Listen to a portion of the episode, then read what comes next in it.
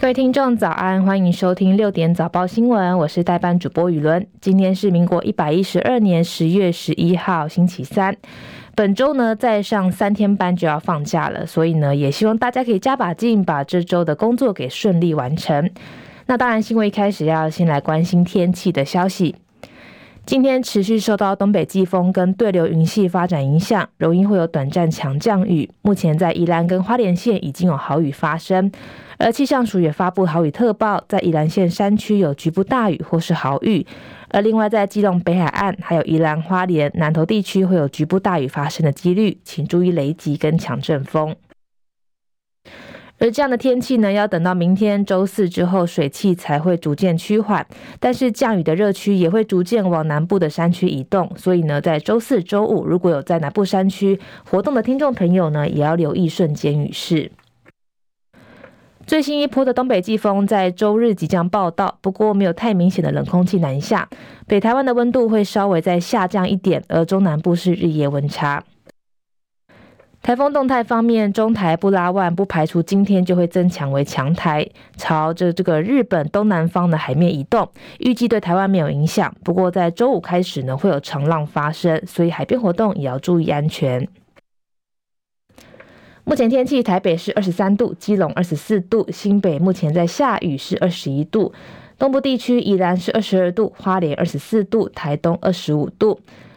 新竹是二十三度，目前嘉义是二十四度，台南二十五度，高雄二十四度，恒春是二十七度，外岛部外岛部分目前比较冷，马祖是二十一度，金门二十二度，澎湖二十五度。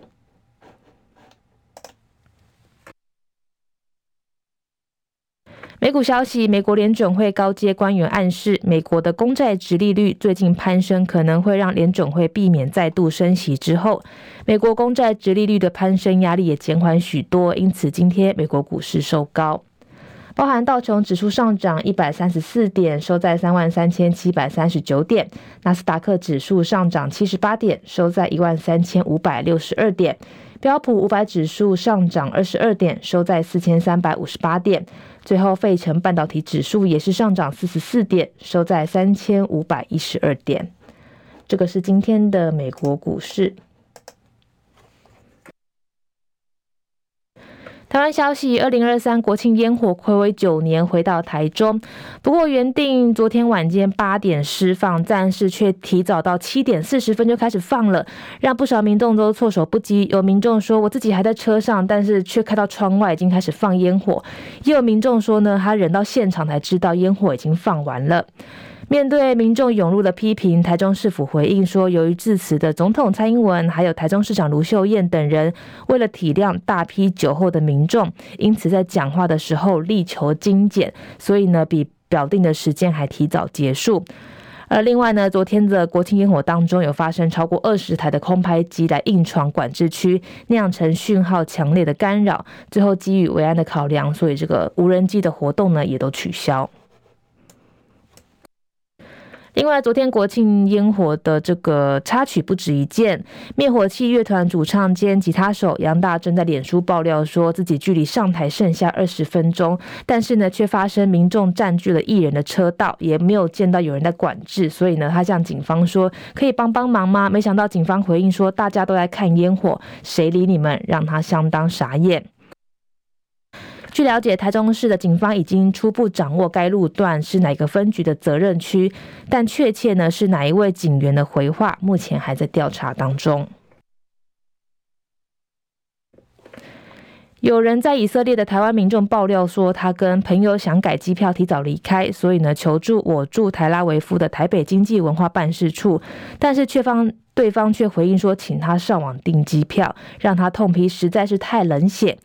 对此，外交部昨天深夜表示是高度遗憾，强调外交部在人力有限跟自己也陷入危险的情况之下，还是依然相当努力的帮助台湾人来处理这些事情。也表示说有接到台湾民众的电话，但是因为对方呢改票需要各资，需要本人自己上网办理，所以呢并没有不帮忙的情况。国际消息：以巴冲突至今已经酿成约一千六百人死亡。在巴勒斯坦的哈马斯入侵以色列攻击之后，以色列也开火反击加萨的市中心。对此，哈马斯哈马斯十号晚间回应说，已经向以色列的南部城市雅什基伦发射了数百枚的火箭弹，也警告该地居民说，在当地时间下午五点之前，就是台湾时间的晚间十点之前，赶快离开该城市。根据 CNN 报道，据统计，目前已经有超过一千位的以色列人遭到哈马斯杀害，有三千多人受伤。以色列国防军表示，九号晚间在加萨走廊派出无人机空袭行动当中，在巴勒斯坦的哈马斯有两位高层人士遭到击毙，分别是沙马拉跟穆阿马尔，两个人负责决策还有资金方面的运用。同样也是国际消息，尼日军方领袖最近发动政变之后，罢黜亲法总统贝佐姆，并要求法国撤军。法国军方今天表示，法军已经开始从尼日撤离。法国参谋总长发言人表示，首批的部队已经撤离，证实了尼日军方领袖九号发表的声明。据称，一千四百人组成的法国特遣队十号就开始撤军。而这也是法军两年之内第四度从非洲的前殖民地撤军，严重打击了法国在非洲大陆的影响力跟国际舞台的威望。俄罗斯外交部副部长亚雷布可夫今天表示，俄方已经见到迹象显示说，美国正在为了内华达州重启核试验做准备。如果美方着手核试，莫斯科也将重启俄国的试核计划。路透社报道，普丁表示，由于美国虽然已经签署了全面禁止核子试爆这个条约，不过还没批准，所以呢，莫斯科为了跟美国的状态一致，可能会考虑取消批准这份条约。接下来是十分钟的早报时间。其实今天在中时、中国时报、还有自由时报、还有联合报头版头条都谈到了昨天晚间在国庆大典上蔡英文总统的致辞。这是蔡英文总统任内的最后一次国庆文告。他表示，和平是两岸的唯一选项。他说，期盼选完之后呢，可以跟北京发展互动基础。蔡英文总统十号发表任内的最后一次双十国庆演说，他强调，中华民国台湾已经成为两千三百万人民的主流共识。他也向朝野政党跟对岸分别喊话，期盼台湾内部可以在选环之后呢，寻求更大的共识，也愿意以台湾的民意为基础，跟北京当局发展双方可以接受的互动基础，以及和平共存之道。蔡英文演说的时候专注看稿，表情肃穆。他阐述两岸政策时说：“从二零一六年以来，始终信守承诺，维持现状，坚守四个坚持：不挑衅、不冒进，在压力下也不屈服，跟全球民主国家深化合作，共同维护区域的和平稳定，为世界贡献良善的力量。”蔡英文总统也说：“现在的台湾已经是世界的台湾。”国际支持台湾的力量来到前所未有的团结坚实。此时此刻，台湾已经能自信坚定面向世界，也可以更自信沉稳，而面对中国，为未来的发展创造两岸和平共存的条件。他也重申，和平是两岸的唯一选项，以维持现状作为各方最大公约数，就是确保和平的关键之要。在确保主权跟民主自由之际，能够尊重历史事实，建构和平稳定的两岸关系。不过，前总统马英九跟国民党主席朱立伦因为不满蔡政府将中华民国的国庆英文称为台湾 National Day，所以呢拒绝参加。另外，亲民党的主席宋楚瑜，还有民众党主席柯文哲跟实力党的主席王婉玉，则是应邀出席。蔡英文总统也向这些政党领袖喊话，期盼在明年一月十三号总统大选之后放下激情，台湾内部可以寻求更大的共识。而他也向对岸说，愿意以台湾的民意为基础，以对等尊严为前提，以维持现状为核心，跟北京当局双方发展可以接受的互动基础。而他在这个致辞当中也两度提到了中华民国立足台湾已经七十四年。他强调说，如今的中华民国台湾已经成为两千三百万人民的主流共识。不过，对于蔡英文的呼吁，国民党痛批内容处处吹嘘。昨天出席庆典的时候，柯文哲也说：“我们内心嘀嘀咕咕的是，你说的维持现状是守护台湾，但我说的维持现状就会变成中共同路人。”这个是今天《中国时报》的头版头条。另外，《自由时报》头版头条除了谈到昨天的国庆致辞之外，也谈到了保二扩编保护基础设施，首批十一月完训，接受战术体能、网络安全等训练十二周。为了加强全国基础设施的防护，警政署规划了保二警察总队的扩编，首批已经征调专业单位七百多位的基层警员来受训，预定十一月十七号就会完训。但是考量护卫的警力必须要有一定的素质，所以呢会汰除受训不合格的人，其余最快会在年底前就会完成志愿选填之后分发投入执勤。这批保卫队的这个重要设施，第一波新增警力被安排进入关键设施基础防护的训练班展开训练，也接受了战术的激励体能训练，还有基础救护训练，还有装备武器基础训练，还有装备整备。受训的地点呢，也是这个在三峡的保一总队，还有彰化。这个是今天的自由时报。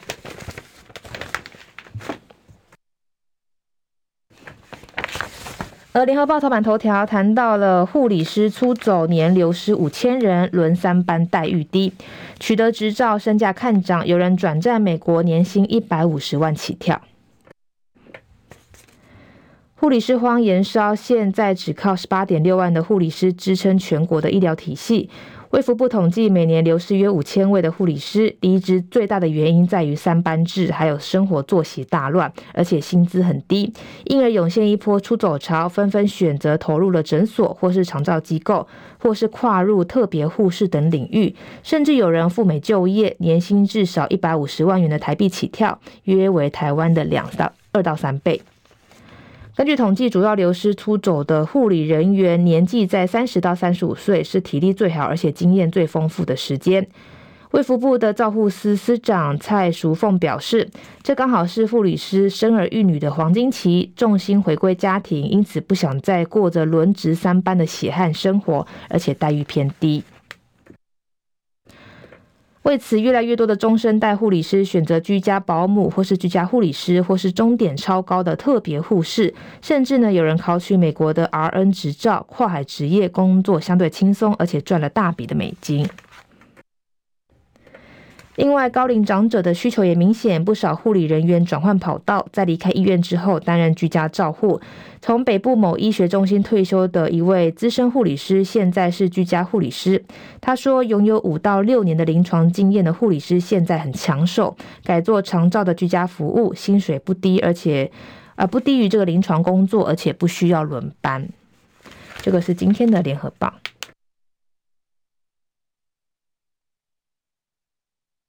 接下来是经济日报头版头条，谈到了台股上攻，五讯号亮了，美股跟摩台指连价期间走扬，轧空行情发酵，内资力挺等加持，点燃多头火种。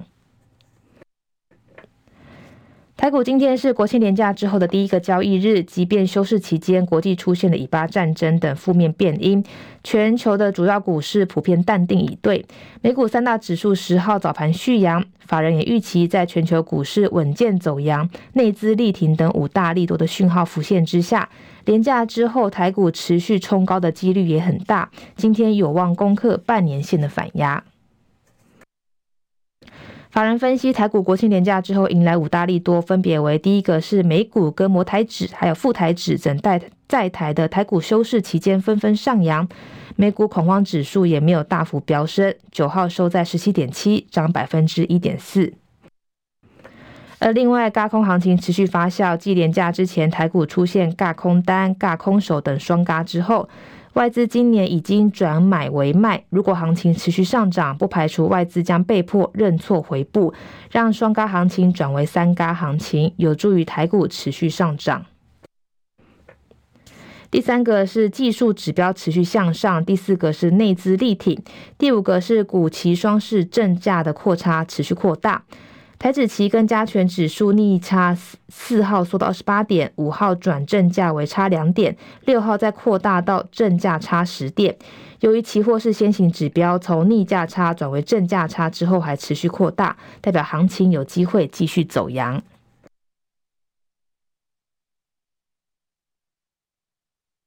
再来是《工商时报》头版头条谈到了以巴战争突袭，Fed 改唱歌。指出，美国长殖利率升高，预期年底前不会再升息的几率大增。